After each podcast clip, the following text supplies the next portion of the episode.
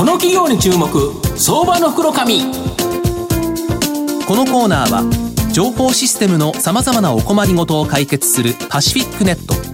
東京 IPO IR ストリートを運営する IR コンサルティング会社フィナンテックの提供を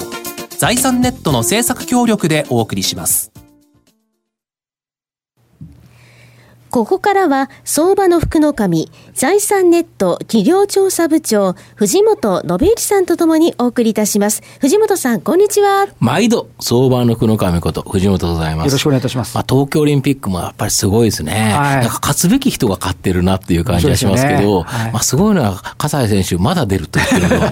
これはすごいなと思いますけどね。で、今日ご紹介させていただきますのが、えー、証券コード3277、東証一部上場、三成ランディック代表取締役の松崎隆さんにお越しいただいています。松崎さん、よろしくお願いします。よろしくお願いいたします。よろしくお願いいたします。三成ランディックは東証一部に上場してまして、現在株価1355円、売買単位100株単位なので、まあ、14万円弱で買えるという形になります。東京都千代田区丸の内にですね本社がある特に底地あの使う権利と持つ権利が分かれている状態の土地ですね、こちらと居抜き物件といったいわばですね扱いが難しい物件これをですね得意にしているのが特徴の、まあ、不動産販売事業。こちらをですね手掛ける企業という形になります。この販売用不動産残高を徐々に増加させながらですね、まあ、増収増益増配をですね続けている、まあ、安定したですね成長企業という形になるんですが、あの、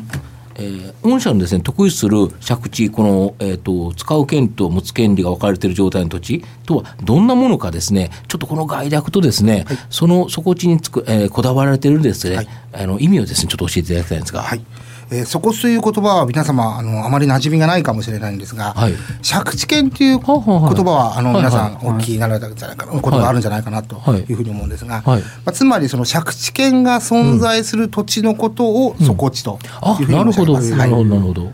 で私どもはその底地を基本的に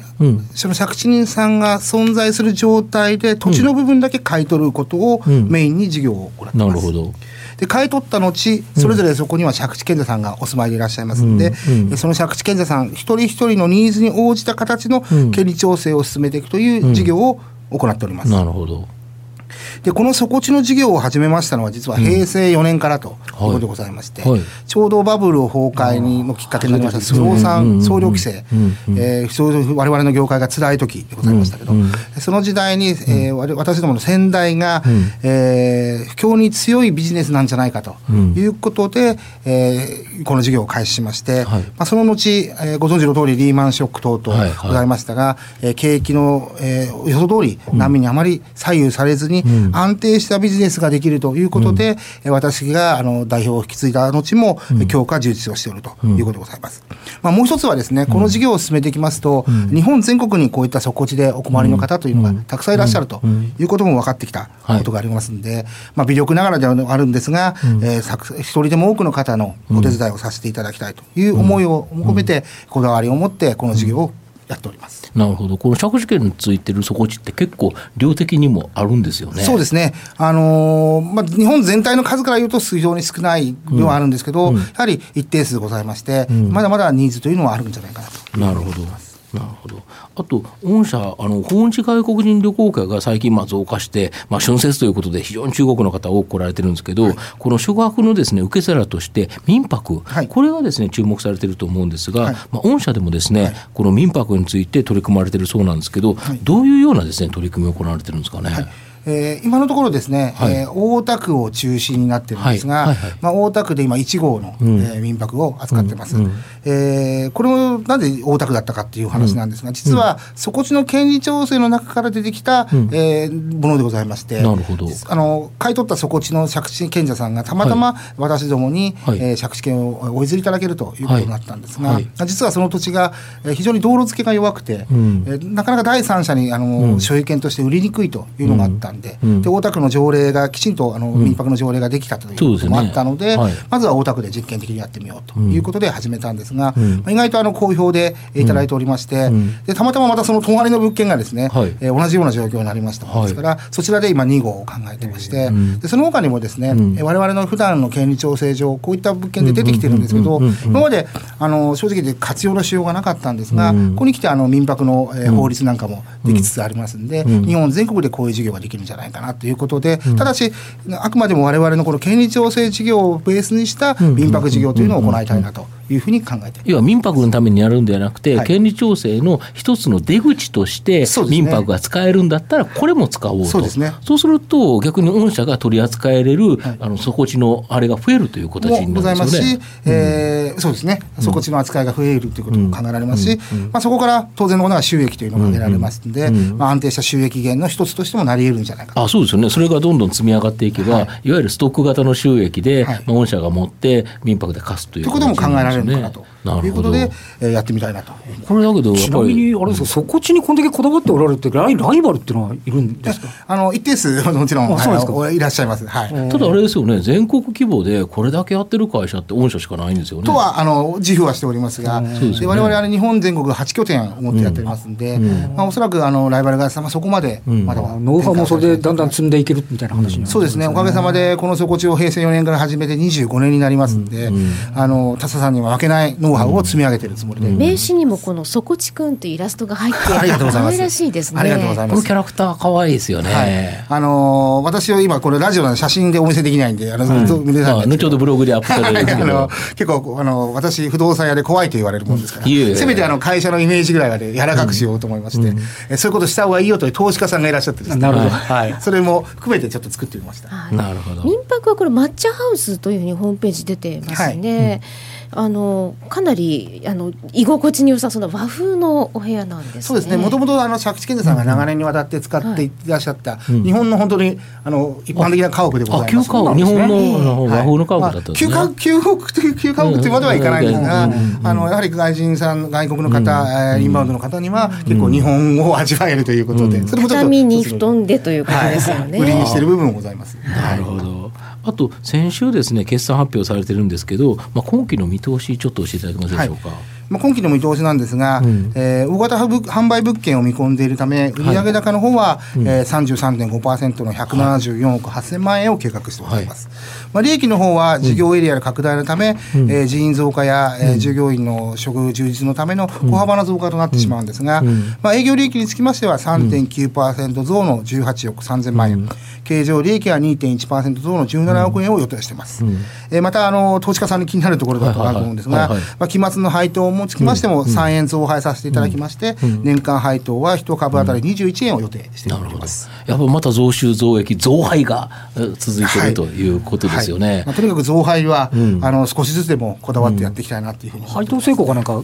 なんかこう一定のルールみたいなのはないわけですか？今のところそれは発表はしてないんですが、とにかく利益に応じた形での株主様への還元というのを確実に進めていきたいというふうに思って僕今までもだからずっと増配されてきて、非常に積極的ですよねそういう面でいうと、ね、そうですね。ただあの、お声がいろんなお声があるのも 上昇しておりますので少しずつでも充実させていきたいという気持ちは、うん、えー、役員一同思っておりますので。なるほど、はい、あと御社の今後の成長を引っ張るものこちらをですね教えていただきたいんですか、はいえー、一つはですね、はい、やはり今までやってきてます底地抜き事業、うん、これの着実な成長と、うん、まだまだ拡大できる余地っていうのがあるかと思いますので、うん、その拡大をとにかく最大限図っていきたいというふうに思っております。なるほど。でもう一つは先ほどの民泊にをはじめとしましたさまざまな今社会問題として不動産の問題というのがあるかと思います、はい、そういった諸問題に対する、うん、えー、新規事業我々ノウハウを使った新規事業の推進と、それをこの3年ぐらいでですね確実に収益化を目指していきたいなというふうに考えています。なるほど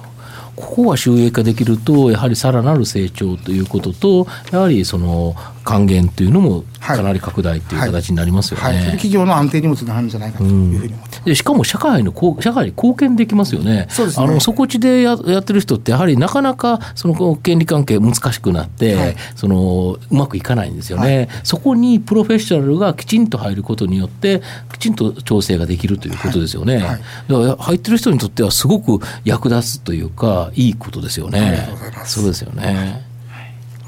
まあ、最後まとめさせていただきますとこの三成ランディックは底地や居抜き物件というですね権利関係の調整が複雑なことからですねまだ他の不動産会社があまり取り組んでこなかった物件を全国規模で取り扱っている、まあ、唯一のですね上場している不動産会社という形になります。まあ、いろいろ難しい問題はあるんですが比較的ですね安定的な需要のある点が強みになってましてしかも通常の不動産取引と比較して、まあ、利益率が高い、こちらの傾向もあります。で民泊など新しい取り組みもチャレンジされておられ、まあ、配当利回りもですねおよそ1.2%あり、まあ、株主優待こちらがですね面白いんですけど、まあ、6月末権利確定でパンの缶詰先ほどのですね底地君のキャラクターがあるですね貼ってあるですねパンの缶詰。これ3年あの置いとけるのであの毎年送るからあの来たら新しいやつが来たらマイナス食べてねと。で何かあった困った時にはですねあの非常の時にはこれを食べてにっていう思いのもとですねあの出されてる優待だと思うんですがブルーベリー味とか味がいろいろあるんですねそうですよねこれは楽しいと思いますよ、はい、